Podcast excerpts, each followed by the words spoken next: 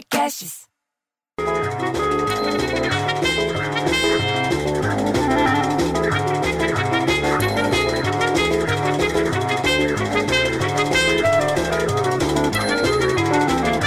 Aí deixo na portaria do prédio, você entendeu? O que, que acontece? Tá todo mundo lá reunido, tem a dona a beossa da dona Lourdes com a Sayonara e com a Sultana sem coleira falando para baixo para cima e conversa e fala não sei o que, daí vem a dona Misídia lá de baixo, entendeu? Para aumentar a confusão e fala: Não, o Benjamin não vai dar certo, o Benjamin não serviu, porque o Benjamin vai ter que sair fora, vai ter que jogar fora o Benjamin. E eu falando: Pô, então liga cada coisa numa tomada diferente. Aí que me falaram que não era esse Benjamin, que é o Benjamin que era candidato à prefeitura de Paris, que chama Benjamin Griveaux. Esse vai ter que desistir porque disse que vazou vídeo sexual dele. Aí, para ele proteger a família, para se proteger, ele falou: então acho melhor eu desistir da, da candidatura da prefeitura. Se fosse aqui, o cara virava uma estrelona. Você entendeu? Era capaz até de entrar no BBB.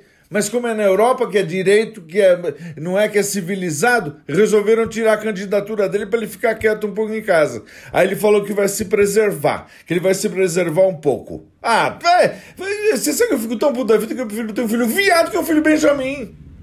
Aliás, falando em BBB, você sabe quem que tá acompanhando o BBB? O Alok. Sabe o Alok, que é DJ? Ele é famoso no mundo inteiro, todo mundo sabe quem é. E ele está acompanhando o BBB porque, do mesmo jeito que o outro desistiu da prefeitura, ele desistiu de fazer show na China. Porque ficou com medo do coronavírus, porque o filho dele está pequeno, então ele resolve fazer as coisas em casa. Tá certo. Tem que ficar com o filho agora, não tem que ir para a China. Fica por aqui, faz as tuas coisas. Aí ele falou que ele segue o BBB diariamente. Você acredita nisso? O Alok assiste o BBB? Aí vou sair com o meu carro da garagem, no que eu vou subir na rampa, na frente da porta do portão, do segundo portão, que você passa o primeiro, fica parado que nem se você estivesse numa gaiola, e aí passa para o segundo portão. Quando eu passei para o segundo portão, a van que vem buscar as crianças para ir para a escola, para aula de inglês, parada com dois pneus da frente furados.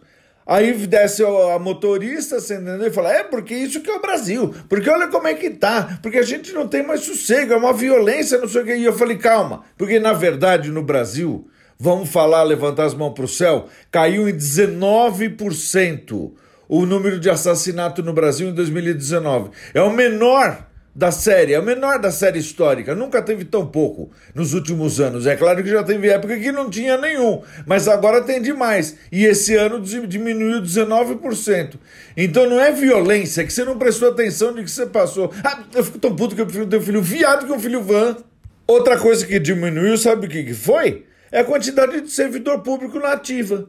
Sim, 22.800 a menos do que em 2018. Ou seja, eles estão tentando limpar o negócio, eles estão tentando deixar o negócio ficar melhor. Vamos ver o que vai acontecer, porque a gente tem que confiar. Para terminar, fica uma notícia boa para todo mundo, uma notícia de bacana de esperança. Um veterano militar americano, 104 anos, bicho. Sabe o que é isso? É mais velho que minha sogra recebeu 70 mil cartas no Dia dos Namorados nos Estados Unidos, que lá não é em julho, é que nem aqui não é em junho, dia 12 de junho, lá é agora em fevereiro, no dia de São Valentim. 70 mil cartas ele recebeu aos 104 anos, bicho. Não vai dar tempo dele ler tudo, ele morre antes. Mas pelo menos ele recebeu. Olha que prova de amor, que respeito pela pessoa. Entendeu? Veterano da Segunda Guerra Mundial, foi ferido na guerra, condecorado. Aí, no fim da vida, recebe uma homenagem linda dessa, você entendeu? Porra, bicho, 70 mil cartas!